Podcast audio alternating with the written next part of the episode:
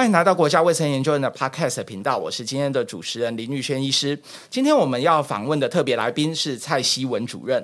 蔡希文主任是我们国家卫生研究院技转及育成中心的主任。蔡主任先后取得了美国奥勒冈州立大学毒理学博士、华盛顿大学商学院 EMBA 以及富兰克林皮尔斯法律中心知识产权法律硕士。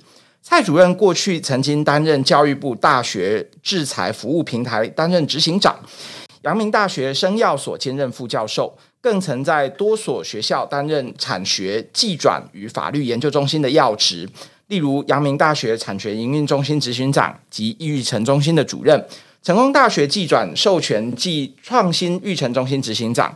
政治大学科技暨法律研究中心研究员，以及中原大学智权管理与技术授权中心主任等。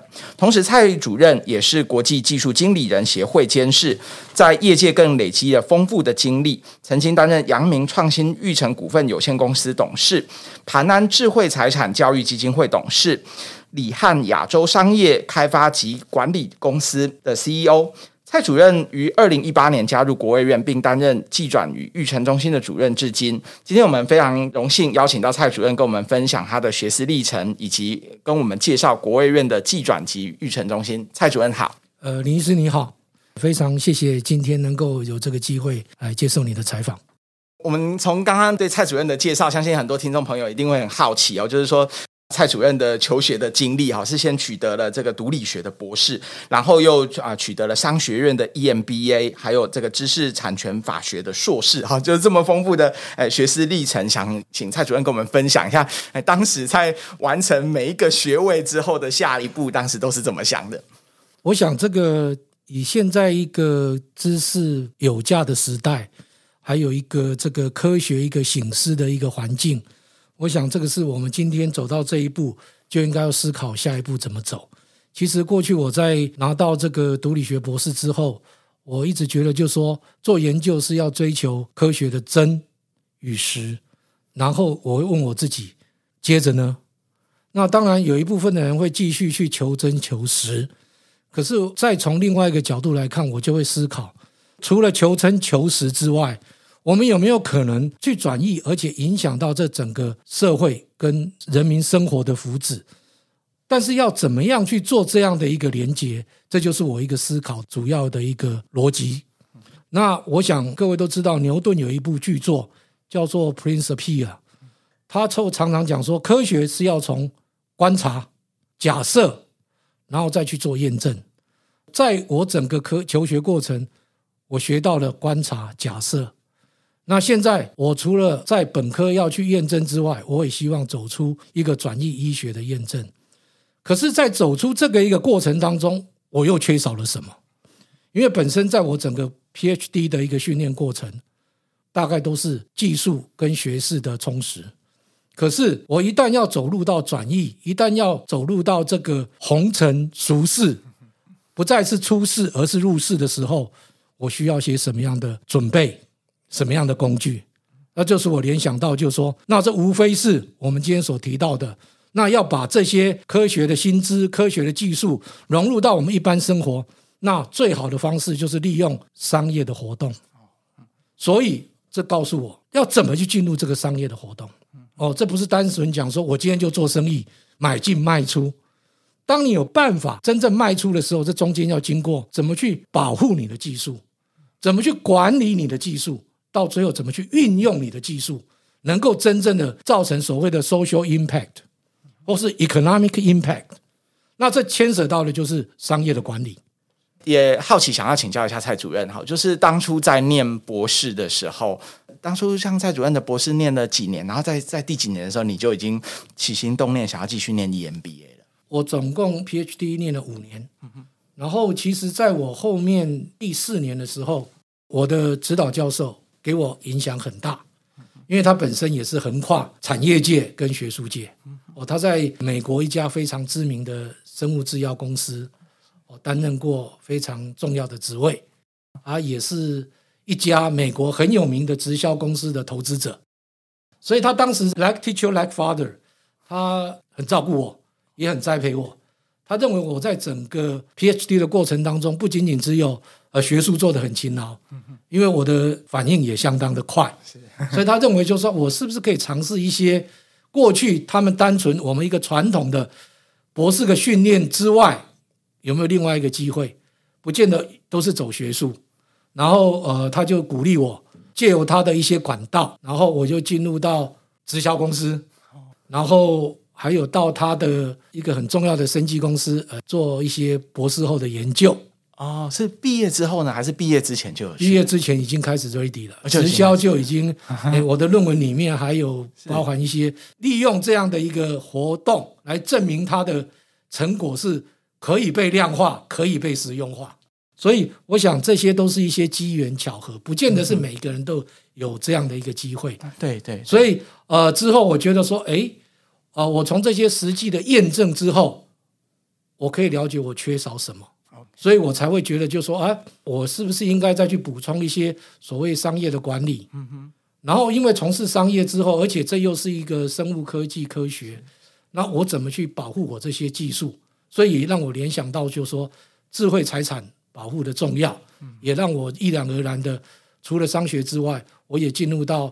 呃，法学院去修有关于这方面的一个法律的尝试，是是。所以刚刚蔡主任是说，您是博班毕业了几年之后啊，才去念 EMBA 呢？呃，其实这个 EMBA 跟这个所谓的 IP 是 Master，这个都是我在就业的时候，我在就业的时候，因为公司也有实际上的需要，是。啊，因为过去这只是片片段段的去修一些课，没有一个系统性去把它组成一个 whole picture。是是是。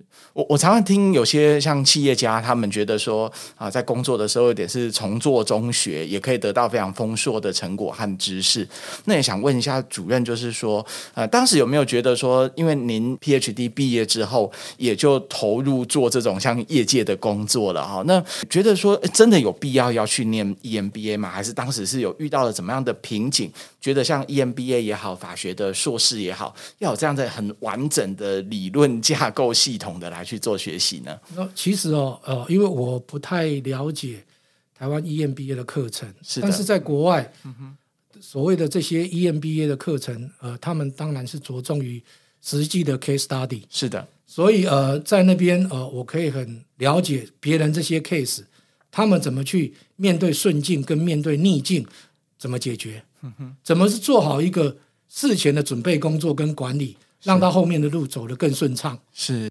跟台湾有个共通点是，我在那边也可以认识来自不同领域的这些企业家，甚至他那边有一个更好的地方，因为大家都知道美国是一个大熔炉，嗯哼，我甚至可以认识很多跨国的这方面人才，这些高阶经理人。是是，但是让我更感觉到一个更难能可贵的是，哦，像我再去修一些所谓气管的这些课程，在整个求学当中是。像因为过去我比较少接触的是所谓会计，嗯哼，或是财务方面，是，那这时候我就遇到问题了。可是当我们几乎是课程都是一个 team 在进行的时候，叫做截长补短，这也是我在这个课程当中难能可贵的一个经验。那又可以借由不同国家对一个问题的表述，对，哎，我可以了解的更加的透彻。嗯哼，OK。主任刚刚也介绍您的博士班的老师，其实也蛮 open minded 的，然后呃也结合了学界，然后和产业界。那我们还是会很好奇，就是说对于呃蔡主任您的那每一个 学历哈，毕竟都是一个很截然不同的领域。当初像本来您是读理学的博士，然后后来跨到 EMBA，后来又学习这个啊、呃、智慧财产的法学，好，那有没有在这个转换领域的时候，有一些就是思维上面的不同，或者是说，诶，也可不可以给我们听众朋友们分享一下，就是当你跨入不同领域的时候，哈，有没有什么这种开始学习的一些心法呢？我一直认为我不是顶聪明的人，但是我就觉得说。当你要做这样的一个不同领域的一个选择，你所秉持的第一个一定要有热忱，是是，然后一定要有全球化的思维，嗯哼，哦，那最重要最重要的是，就像张三丰的太极一样，嗯哼，你要放空自己。哦，当我进入到这个新的领域里面，我从来不认为我是一个博士，嗯哼，我认为我是一个 freshman，我希望掏空我自己，虚心的去学习，这样我的吸收能力就会更快。因为有些人认为，就是说啊，我已经到达一个博士的学位，所以很多事情我应该理所当然要了解。呃，在不同领域这是不太可能。另外一个就是我自己有锁定一个目标哦，例如就说我为什么要来念，然后我要来念，我应该要着重在哪些，我要补足自己不足的。就像我常来讲，我们在一个领域里面所谓的一个死亡之谷。从学界一直到产业间，一定要经历一个叫做 “death of valley”，就是死亡之谷。但是如何度过这个死亡之谷，我就需要有一个 keystone，在中间把它补足。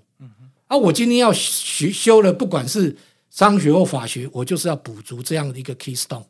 所以，像我觉得，呃，我在整个企业管理的一个领域里面，我就知道，就是说如何做风险控管，如何做。市场分析如何去做这些评估统计，当然是这里面会牵扯到财务跟会计，这也是我刚才跟主持人您所说的，这是我的弱点。可是因为我有很好的 teammate，哎，我只是晚上留下来加班补课，所以这个是说，呃，我觉得在每一个领域里面，我就是保持着热忱、全球化的思维跟一个放空的自我，然后。把自己当成刚进入一个学校的时候的那种冲劲。主任在求学啊，还有一开始的业界的工作起步都是在国外嘛，哈，是当时是怎么样的一个因缘际会又回来台湾了呢？哦，那当然是有一些呃因素啦，除了是家庭的因素啊，然后还有觉得是生物科技、生物医学，其实台湾那时候已经逐渐有一些。起步的迹象啊，我说很多这个比我更有成就的一些前辈也纷纷的都回来了啊哈。那我觉得刚好这边也有朋友希望说呃我回来看看，嗯哼。然后刚好就是哎他有一个机会啊，我就先回来看看。OK。所以之后我刚才跟主持人提的，就是说我之后的有一些像气管课程，嗯哼，或是法律课程，嗯哼，我也是在台湾工作完一段时间。又回去再继续把它。哦，是这样子的，是的，是的。OK OK，那主任那时候刚从国外回来，会不会觉得，毕竟美国跟台湾哈，还可能还是有蛮大的差别啊？当时还还算适应吗？或者是刚回来台湾，一切也都要从白手起家做起吧？当时的这个心路历程又是如何？因为最主要的是说，呃，也尝尝试过直销的一些是活动。那您也知道，直销是从无到有，嗯，一个一个的建立，对。所以对我来讲，呃，这个已经好像稀松平常，因为我会从完全没有人是到慢慢的建立自己的一个架构，嗯哼。所以其实回来就是刚才也我也提到，就是说放空自己，是的，能者留，不能者走，就是这样的一个心态。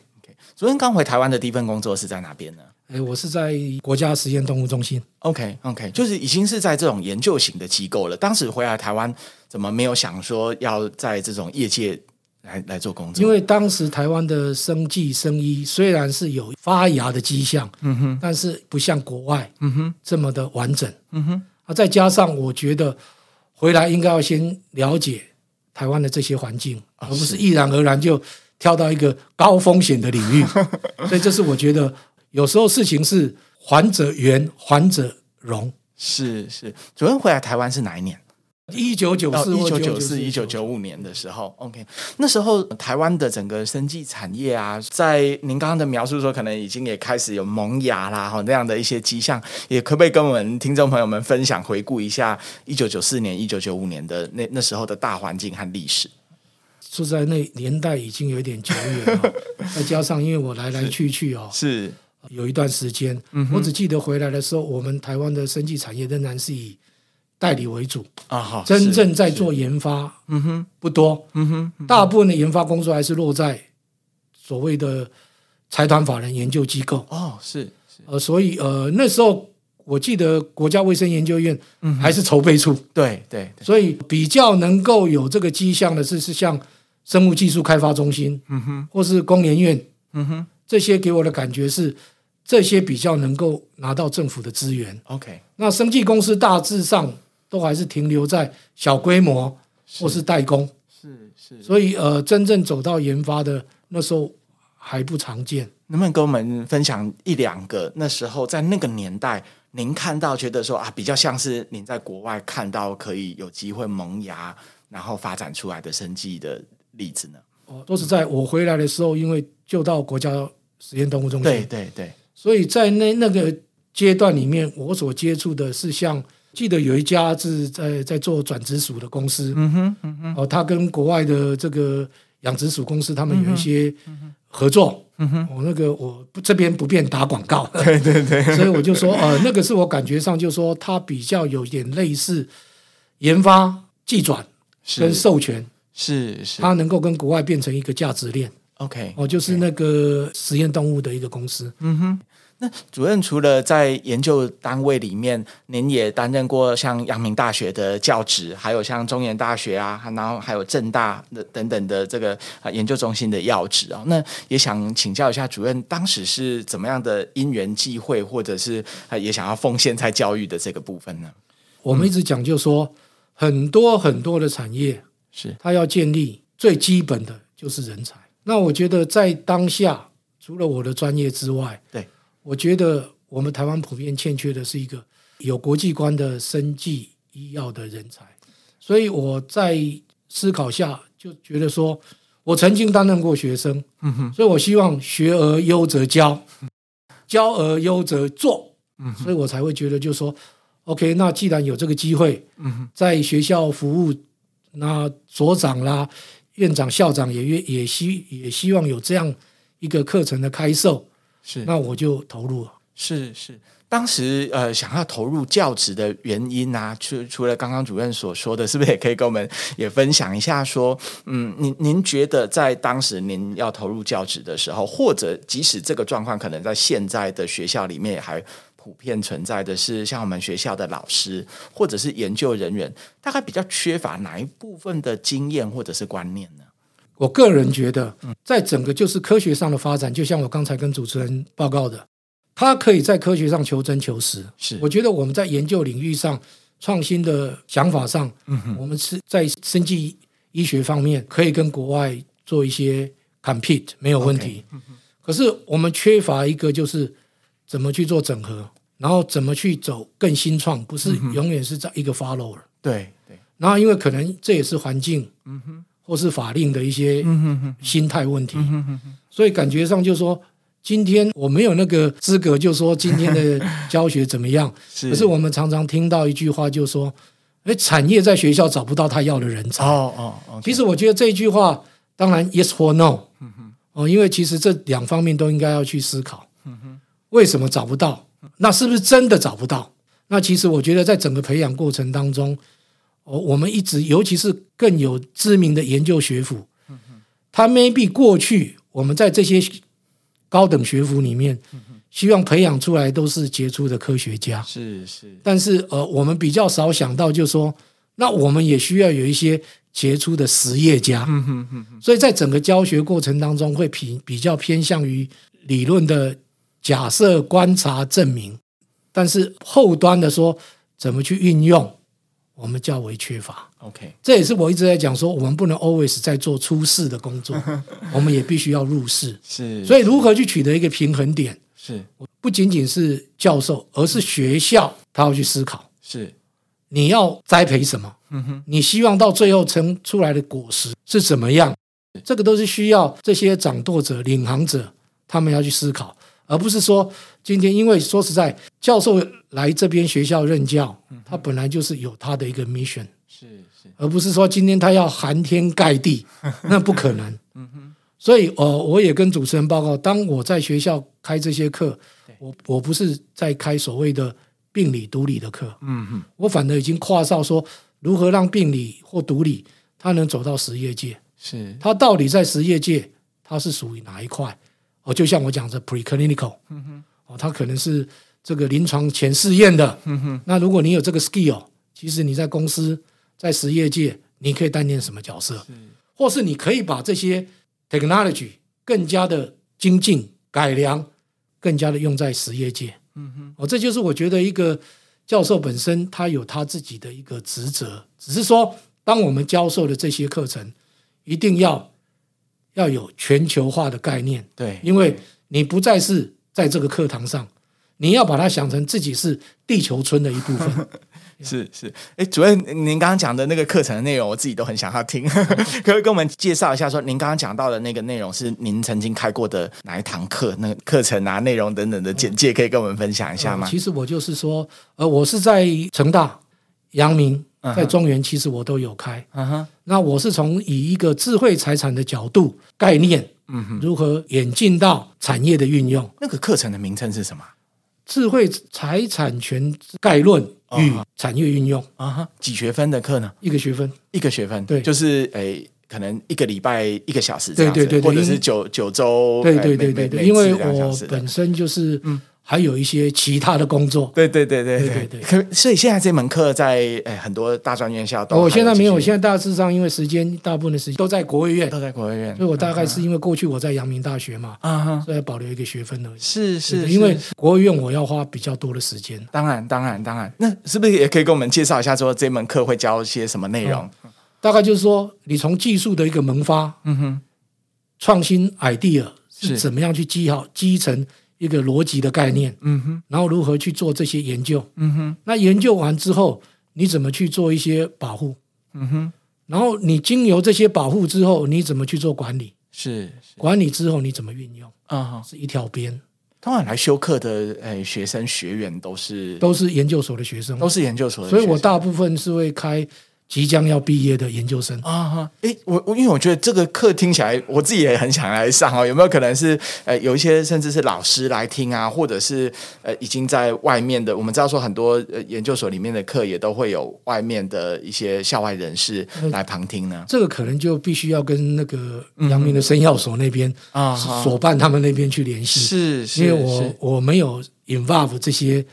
学生，那之前有，之前有一些像中兴大学啊，对对，像那个中原大学啊，或是这个成功大学，对，有些学生或。一些教职员也有也来听过，对，OK OK，对，因为我自己本身的 PhD 也是在阳明大学，okay. 然后我那时候念阳明脑科所的时候，OK，哎，我同时也在那个辉瑞药厂，我在业界服务，是是是是，所以我记得我当时修了至少有六个学分的选修课，嗯，好像是有点也是开给业界，特别是制药业的课程那样，说不定我其实可能有上过主任的课，哦，也说不一定，但是我记得当时的很多这样的课，我们也都会诶呼朋。引办哦，就是说也有业界的人士会来听诶、哎、校内的课，对，呃，应该是二零一五年的左右。那那我记得那时候有一些，我不确定是不是生药手，或者是跟药理有关的这个这个所上开的课。确实会也也好像有蛮多像老师啊，或者是业界的朋友来旁听。不过那时候我记得是阳明大学呢，当时就有公告说这个是可以开放给业界人士来来旁听的这样子。有我在、嗯、曾经在正大，他们也开了一个系列的所谓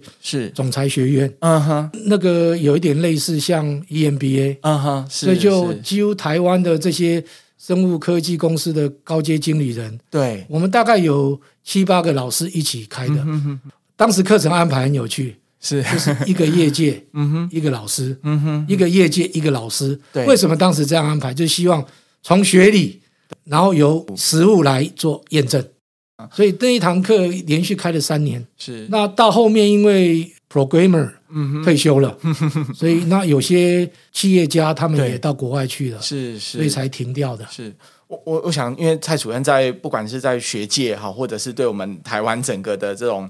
呃，产学啊，技转啊，然后其实也都奉献非常非常多，也很好奇，想要请问一下，从主任的观点，像、嗯呃、我们即使当了研究人员，当了老师，其实也都还有非常多那种继续教育的机会。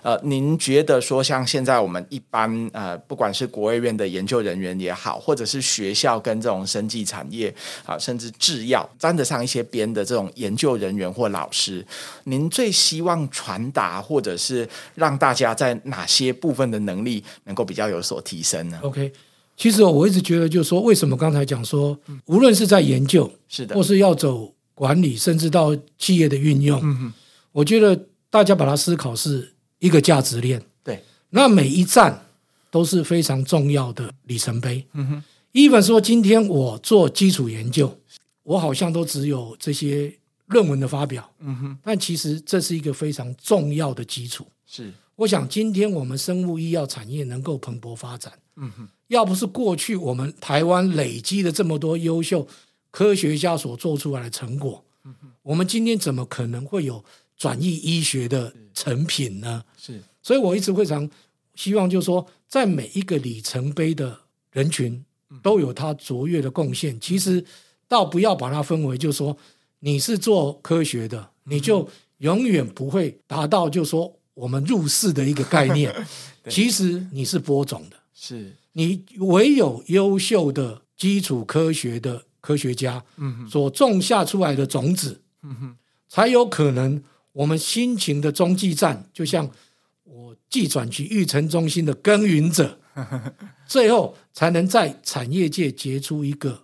美好的果实。是，所以我们常常在讲说，那你今天发表了论文，对，可是我又要做到呃产业运用，那这个就为什么刚才我提到，那就是保护的那一端。是哦，其实就说你其实做发表论文，我还是可以有这种专利，因为专利一定是产业要用的，只是说我们不能就说太着重于什么或是什么，而是应该要去平均的发展，OK。哦，例如就说，我今天发表这么重要的论文，非常好，是。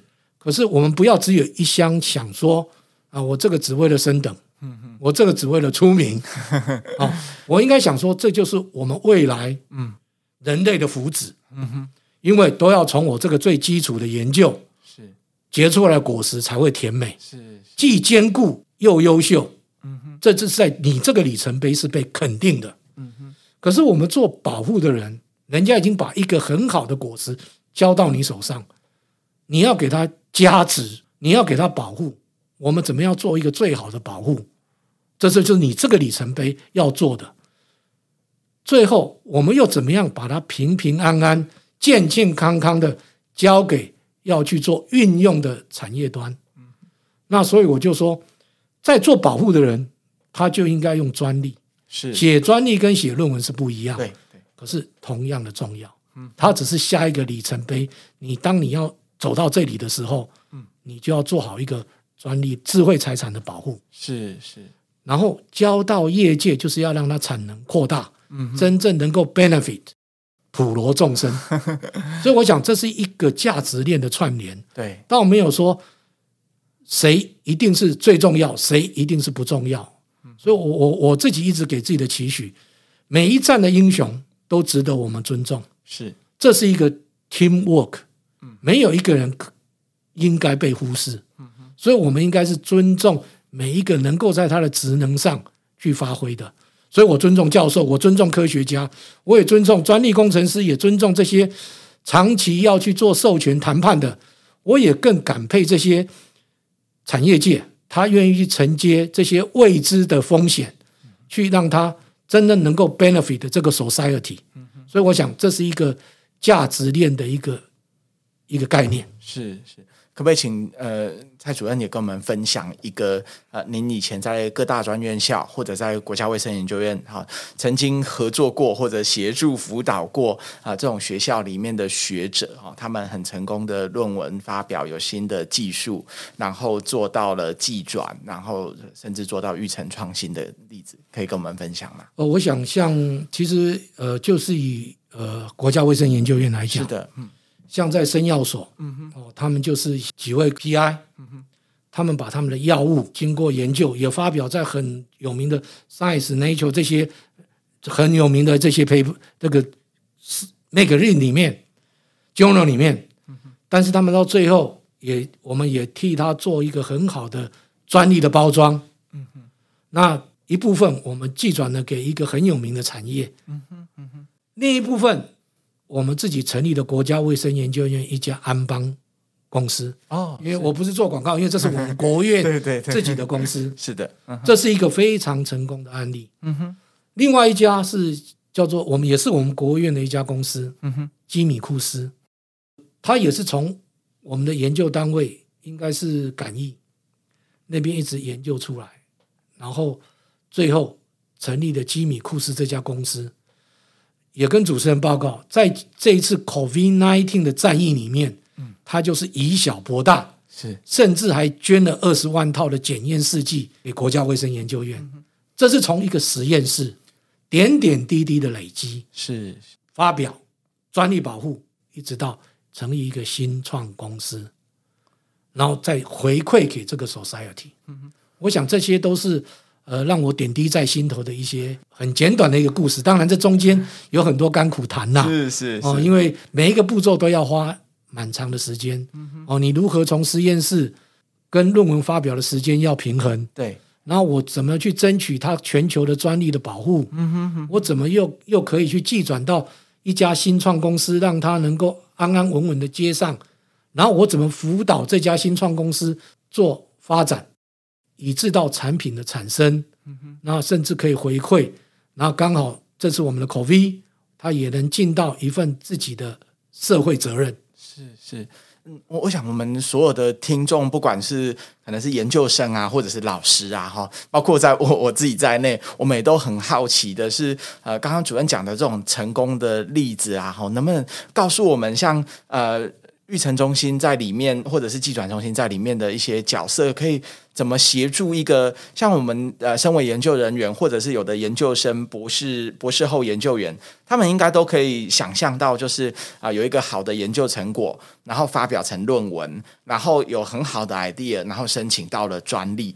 那如果说像我自己，诶，也有论文，也有专利，是怎么样的时机，或者是说我们中心是可以给予怎么样的一些协助到，诶，变成有成立公司的这个步骤呢？然后还有就是说，像我们的研究人员，或者是是一定也都有很多的啊、呃、研究生，他们会很好奇，如果说、呃、我自己也想要创业的话，那呃在里面可能可以扮演一个怎么样的角色？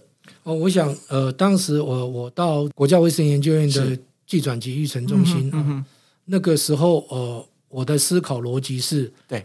它到底是要一个破坏性的创新，还是一个建设性的创新？是是。那我想，国卫院经过一段时间的这个经营，嗯、已经有了这个技转及育成中心。对。那在我的感觉上，不像过去我在其他单位，嗯、他们是从无到有。那个我可能就是破坏性的创 创新，因为没有嘛，或是说有了残年断壁嘛，我干脆全部把它犁平。是。那我想，国务院它本身从过去传承，无论是 yes or no，嗯、我就承受。但是我希望它有一个建设性的创新，是，所以我为了基于刚才主持人你所提的，今天如果有一个 PI 一个学生，嗯、他要走这些路的时候，对，他缺什么？是，这跟过去跟我自己求学一样，嗯、我会先去思考他缺什么。我相信在论文的发表，他不缺，对，因为有很好的 PI 在指导。是，国务院不敢说是。全世界最好的 PI，但是我觉得也是非常亮眼的 PI 所组成的研究团队。所以论文发表对他们而言，不管是题材，不管是内容，不管是时间，我相信这些 PI 他可以帮他们抓住。是，可是就像刚才主持人你所提的，对，那接着呢？嗯哼，继续求真求实，还是要入世了。是是，所以。我希望技转及育成中心的这些同仁，对，他们就要去思考，嗯哼，这些学生、这些年轻的 scientist 缺什么？是是，很显然的，他们当时对于这整个入世的过程是陌生的，所以我希望技转及育成中心就应该要扮演这样的一个推手，在技转授权方面，如何让他们了解，嗯哼，专利保护的时间点。要保护的范围是，那它是是否有这个市场？嗯、我今天要跟主持人报告的是，论文发表它有要追求科学的真跟实。对，专利的申请与保护，它必须要有市场做依归。嗯哼，如果没有这样一个市场的评估、分析，是这样的一个专利，只是一张非常漂亮的壁纸。OK，所以我希望。技转中心、技转及育成必须要扮演这样，如何让这些年轻的 scientist 知道他们的专利是应该要怎么样、什么时候、什么范围、什么地区的保护？这时候需要分析跟评估，最后才市场在哪里？所以我想，这个是专利及育成中心必须要做的工作之一。是。那当然，我想在我们台湾的。光宗耀祖的这个历史的包袱里面，如果你能创业当个董事长，当给当给大家都很喜欢。对对，所以假设他要创业，对，我们又要多一样。嗯哼，除了以上这些保护之外，是，他有没有三 P？他有没有 passion 热忱？对，所谓的热忱，他必须要有决心。是是，他有没有 patience 毅力？嗯哼，因为这中间可能会有挫折，对，可能会有犯错。是，他有没有 people？嗯哼。不像专利，我一个人可以完成。嗯哼，一家新创公司不会只有一个人。对，他有没有这样的团队？最后再加一个，他有没有一个足以能够在市场跟人家竞争的 topic？OK，要创新。嗯哼，如果他有这样的条件，那育成中心这时候就必须发挥他的角色。是，怎么帮他找到一个很好的？导师，嗯哼，继续带领着他，嗯哼，怎么帮他找到一个很好的投资者？是，除了他自己本身的亲戚朋友，有没有像天使带着他走最艰难的第一步？嗯哼，我想第一步踏出去是最困难的。对对对，育成中心还要帮助他，怎么能够跟政府的这些奖励措施做连接？是，第四个，他能不能在？国际的舞台上做一个螺丝，所以我想这些是育成中心我期待要做到的。所以无论从专利的授权，对，或是新创育成，我想地转及育成中心他所扮演的角色就是这样。我想请问一下主任，就是说，假设今天有一个研究人员，好，他他是一个 PI，然后他也有呃相关的论文发表，然后也有呃透过呃。就是我们国务院呃技转中心的的一些协助，可能也都有取得到了一些专利了。然后他可能还有一些进一步的构想，但是可能一般的研究人员对于要怎么创业啊什么，这个可能就像是一张白纸一样。那他带着这些东西，他可以来我们中心找谁呢？或者是呃这样子就可以找谁来做一些咨询吗？呃，其实，在整个中心，它分成呃三个大大致上的任务导向。的一个是就是专利技转组。啊，如果说这些 young scientist，或是说不管是 PI 或是 postdoc 等等，他们如果希望有些什么专利的保护，嗯哼，或是说是不是有授权的机会，对，可以洽询专利技转组的同仁。啊哈，是。哦，他这些都可以提到我刚才所讲的这些协助的项目，是的。啊。那如果说他是有心创业，那其实我们的育成中心是麻雀虽小，五脏俱全，是。可以接洽我们的。育成中心，嗯哼，他可以带领着大家是走出一条路来，是是，是。那我们中间还有一个叫做产研计划。嗯，如果说今天我们的 lab 里面，嗯哼，它可能需要一些外面资源的加入，使这个研究成果更加美好，是将来要技转的时候更加成熟。那我们的产研计划就会帮大家搭起一个友谊的桥梁，跟外面的产业界把资源导入，这时候可以跟产研企划组做一个联系。是是。在我比较粗浅的认识，常常会听到很多人提到，呃，可能是有些台湾的呃学界的呃老师不太了解。常常我听到一个学界很普遍的说法是说，哎，台湾跟国外比起来，好像国外比较多有像主任您刚刚提到的，本来是学校的老师，然后过了几年之后变成某一家公司的什么董事长、CEO、负责人都有可能。然后就在这个学界和业界这样子，这里好像好像两栖生物一样，这里过去，然后又又再回来。那好像一个在台湾比较普遍的说法，可能也不一定完全是正确。觉得说，嗯，台湾的老师好像比较少这样的状况，就是呃，他本来是学校里的老师，那是不是可能碍于一些身份等等的关系，然后他可以 spin off 变成是一个公司的负责人，甚至是在业界一段时间，可以又再回来学校？想问一下主任，就是说，哎，这个说法。哎，正确吗？或者是说这个说法如果有一点点出入的话，那比较是代表说我们台湾的这个学术界的一些老师，大家比较缺乏哪一部分的观念？因为我大部分受到教育跟接触就业的环境在欧美，嗯、我想回到台湾的感受是说，这可能是心态跟法令的问题。是的，因为早期台湾这种，尤其是国立大学，对，或是国家级的研究单位，嗯嗯嗯、对于这样一个法令的保护，对于单位内人员的保护，对，要求严格。是的，所以这种机会不多。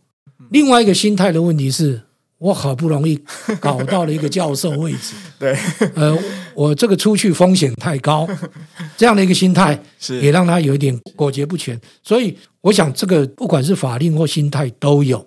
哦，所以我没有去说一定是这样或一定不是这样。是的，可是慢慢的我们接触多了，我们法令上也有做一些调整了。哦，呃，例如我就举一个很很简单的例子，呃，像在以前。阳明大学是一个国立的大学，对对，它在校内已经普遍就已经存在一个叫做借调啊哈，是是，他可以在允许你在几年之内借调到产业界，是，其实这个有一个很好的一个，我觉得是一个很好的方式，因为可以让教授到产业界去历练，是，是，那真的就像我刚才讲的，从假设观察到验证，嗯哼，再带回给学校学生，这又是一个不同的一个思考的一个冲击了。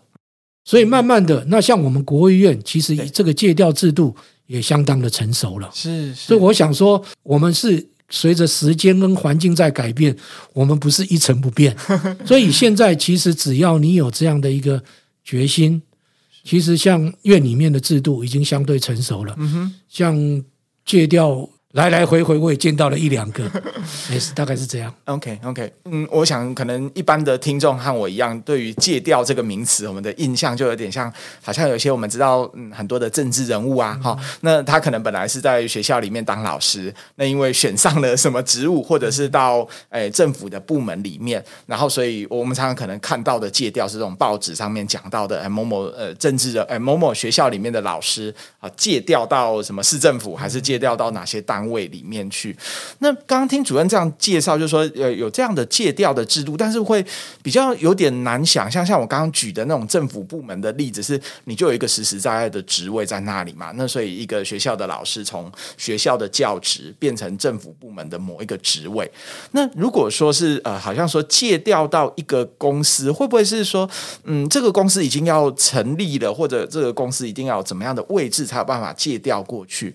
或者是老师比较像是我们大家比较熟悉的一个词，就是那种 sabbatical 啊，他可能就是有一年的时间，那让他去做一些他想要再继续呃深造学习的部分，比较像是什么呢？是不是也可以介绍一下？OK，我想这个借调跟兼任大家有一点 confuse 了，对对，因为我觉得借调就是你完完整整到一家新创的公司或是一家公司是。担任任何职位都可以，嗯哼哼，哦，包含经营职。可是你今天如果要去兼任，就必须要考虑到，因为你变成有双重身份。是的，是的。你这个双重身份，你就必须考虑到他的经营值啊，可不可以兼？我想这些都有一些明确的法令规定。是，但是我刚才之前讲的借调，你就是整个移过去了。OK，但是我只限制你。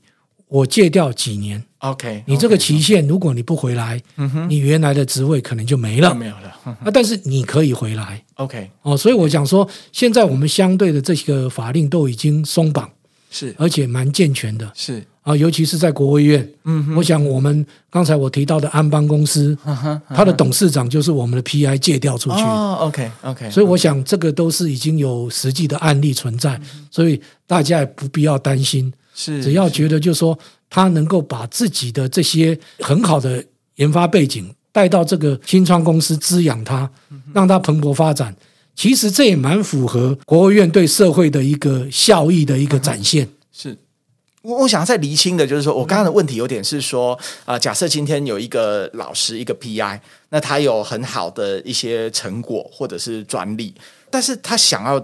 就是用他的这个成果专利来去像成立一个公司这样的概念，但是一开始是没有公司的啊，所以他要怎么借掉呢？就是说，呃，他是要花一年的时间慢慢去筹备成立这个公司，还是必须要这个东西已经成型了，他才有办法借掉？因为哦，说说实在，这个借掉你一定要有个地方可以去，对对对，所以这个一定是一个公司已经存在了。OK，不管它的大小，是是，他 maybe 现在说实在。在台湾成立一家公司不难，嗯嗯、因为我们商业司，呃，最低的金额也不过五十万，是是，呃，这个就可以成立一家公司。嗯、如果这样一家公司存在，对你。你的专利能够寄转到这家公司，专利的，让你顺便借调过去。OK OK，这个就是还是符合这样的一般的法令跟程序。哦，了解了解。那通常要怎么做这个媒合呢？比如说我一个老师有好的技术，那怎么去知道说有哪一个公司是有兴趣的，然后他承接了这个技术，然后老师借调过去？因为一般来讲，我们这就是为寄转及育成中心，他必须会去做公告，是是，所以我们会昭告世人。然后第二个就是我们会有一些 roadshow，嗯哼，哦，例如有一些展会，国际国内的展会，我们就会带着我们的这些 PI 的这些研发成果，嗯哼，去展售。OK，所以我们那不然就是我们自己的电子报，嗯哼，或是我们的网页都会做这样的一个 announce。OK，所以有一点说，刚才我为什么期望技转及育成中心必须要非常主动的去做这样的一个 sales 的一个工作了？对，所以我相信，呃，假以时日，应该这些研发成果我们做得好，我相信 transfer 出去的机会会非常的大。嗯，那当然，这其中本身 PI 自己也会也有会有一些接触。我想这个大家一起齐头努力嘛。是是，也也想问一下主任，就所以就是说这个过程，我相信呃。技转中心哈，一定也是占有一个很重要的角色。通常大概会有哪几个步骤？比如说有一个公司，他可能也有兴趣了，好，然后这个老师也愿意了。那接下来会发生什么事情？比如说这个的技术要怎么做转移啊？或者是呃，这这中间有有哪些重要的细节？我想，如果说今天这个公司呃，这有分成两方面，对，一个是我们主动去找，是公司去介绍，嗯哼，就说希望他有没有需要这样的技术，对。当然我们会先做一些 survey 啦，或是一些分析，是是，是，所以我们在 TDIC 里面也有产业资料库，嗯哼，所以我们会去调，哎，跟老师的哪哪跟或是跟 PI 的有哪些技术比较相近，嗯哼，我们会做匹配，OK，啊，一旦觉得说，哎，这家公司应该有机会发展这样的技术，嗯哼，我们就会自己找去，嗯哼哼哼。另外一个方面就是说，我们经过这些 announce，对，公司看到了。过来找的时候，是。我们就会先安排跟 P P I 或是老师做一些交流，然后交流完之后，哎，郎有情妹有意，那我们就会讲说，哎，你到底是要希望走产学合作，是还是要做技术授权？是公司自己会去盘算，嗯哼，然后接着我们就会开始做一些称 negotiation，terminology 的一些 negotiation，然后再进入到合约，嗯哼，然后 deal。OK，可以请主任给我们介绍一下，说您刚刚的两个词汇，一个是产学合作，还有技术授权，两个的差异是什么呢？所谓产学合作，就是说可能这个技术在公司本身也有一些研发的能力哦，可是他认为就是说，哎，你这是一，对。我这里也是，我是二，是。我希望一加二大于三，是。那我们应该再合作一下，嗯哼，把两个把 combine 在一起，嗯哼，或是说，哎，我今天有可能是。干脆我要委托你做些什么？是，那这也叫产学合作啊，这也是产学合作。那专利授权呢？嗯、我就已经形成一个专利了。嗯哼哼哼，我就是把这个专利对授权给你，继续做研发、制造或是贩卖。嗯哼哼哼，这叫做专利授权。嗯哼，我们一般大众可能也会很好奇，专利授权就是把专利卖给别人吗？不是，不是，因为尤其是国家级的单位，包含国立大学，对。因为这是国有财产，是的，还不能乱卖。我们是给授权啊，哦，maybe 就是说，诶，在这个智慧财产保护的二十年，嗯哼，嗯哼，啊，就是这二十年授权给你，是。那当然，一旦呢过了智慧财产保护的年限，嗯哼，那大家都可以用。OK，所以。我们所谓的，我一直虽然口头禅常讲说我们要把它卖出去，但是不是卖断哦，了解了，是把它移转出去，是，是那给它一定的年限，嗯哼，嗯哼，那或是一定的区域，嗯哼，嗯哼，给产业界，OK，对。那刚刚讲到的，不管是产学合作也好，还是专利授权也好，那个 PI 的角色是什么呢？就是什么样的状况是 PI 必须要呃借调出去的？那或者是说它可以。啊，就是继续是在国家卫生研究院工作的。呃，因为如果说今天像产业界希望，就是说，哎，这个 PI 它在这个技术里面，它是 maybe 是一个平台的技术，是 maybe 将来它的发展无远佛界，不是单单一个专利就可以解决了。对，对，那我干脆一天到晚等着你的专利，我还不如把你整个本尊。整个请出去，你来指导我们公司做这方面的发展。是，那这样的话，在那个契机之下，那公司会精打细算，把你本尊请过去呢，还是我一样一样的专利技术等着？是，因为毕竟技术的发展，它不是一触就可及。嗯哼，那公司如果需要你亲临指导，对，让你这个想法跟机制能够在我公司里面生根，是，那我就会把你的。本尊转调出去，OK，我来付你薪水，OK，但是我可能给你借调个两年，嗯哼，或是依照国务院、依照国立大学，嗯哼，他们的期限，是的，是的，那就希望你到公司做指导，嗯哼，哦，这个是比较能够延伸性的，或是说公司有更远大的一些规划，是，他需要有人来建立机制，OK，那一般单纯的专利授权，我就是要你的技术，我就是要制造贩卖，嗯哼，我就是。买进卖出是，这就比较单纯。OK，我这跟将来公司开发的愿景又有不太一样了。嗯哼，所以这一在这一块里面，其实这是需求是来自于公司端、产业端，是，倒不是说呃我们自己去这个被动的几率比较大。嗯哼，那今天如果新创事业对。主动几率会比较大，就像刚才主持人所提的，对，我们这次就是哎，我的技术出去了。我更清楚他怎么弄，会让这家新创公司更庞大。啊，将来我可以传给我的子孙，类似是这样。是是，那听刚刚这样主任的一个描述，我觉得当研究人员好像还算蛮幸福的。好，如果说有有产业界对我们研究人员的一些想法、技术等等有兴趣，其实是可以，好像有点是用呃借调的方式呃过去。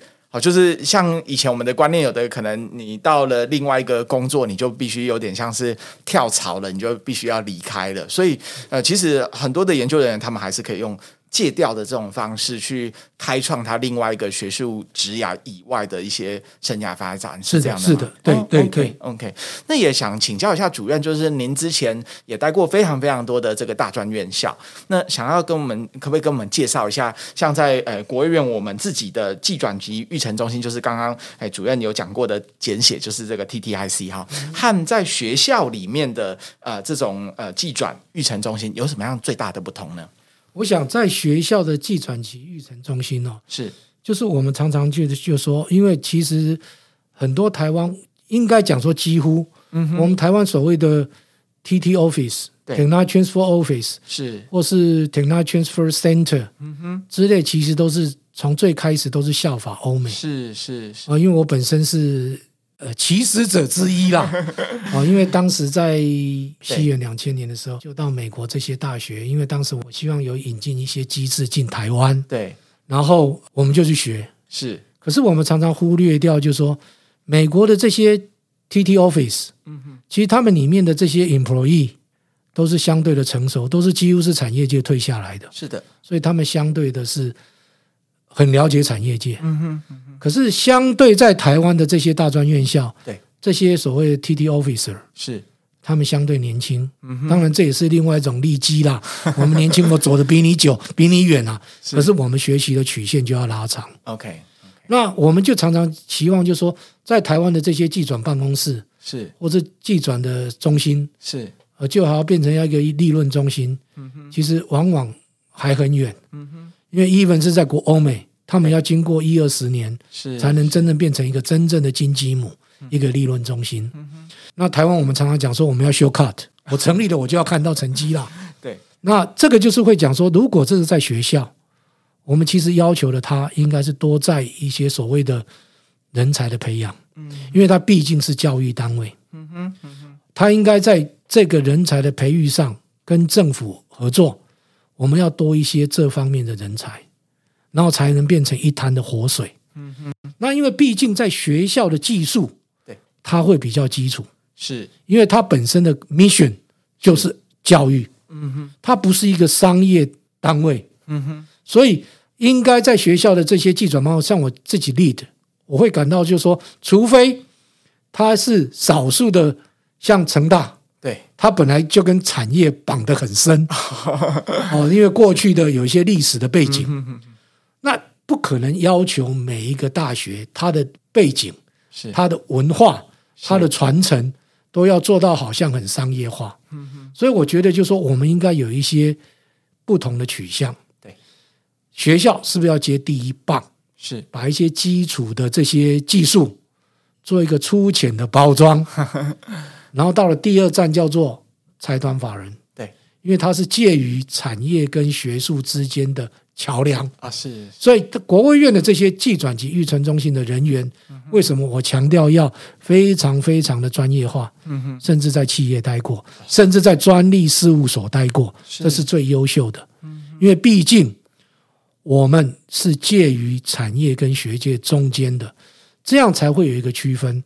所以我到了国务院之后，我要求的同仁的素质，你必须要像一个已经跟企业能够融合，无论你的商业技巧，无论你的语言。无论你的 view，你都必须要有这样一个成熟度。是是，那反而在学校，我带领的这个除了成大之外，啊，不过中原也蛮产业化的。对，就是阳明因为比较属于研究型的开发大学，是我反而会把它导向如何让这些人才能够茁壮，如何能让老师和学生能够借由这样一个技转办公室，他们对于一个制裁的保护，对。制裁的管理。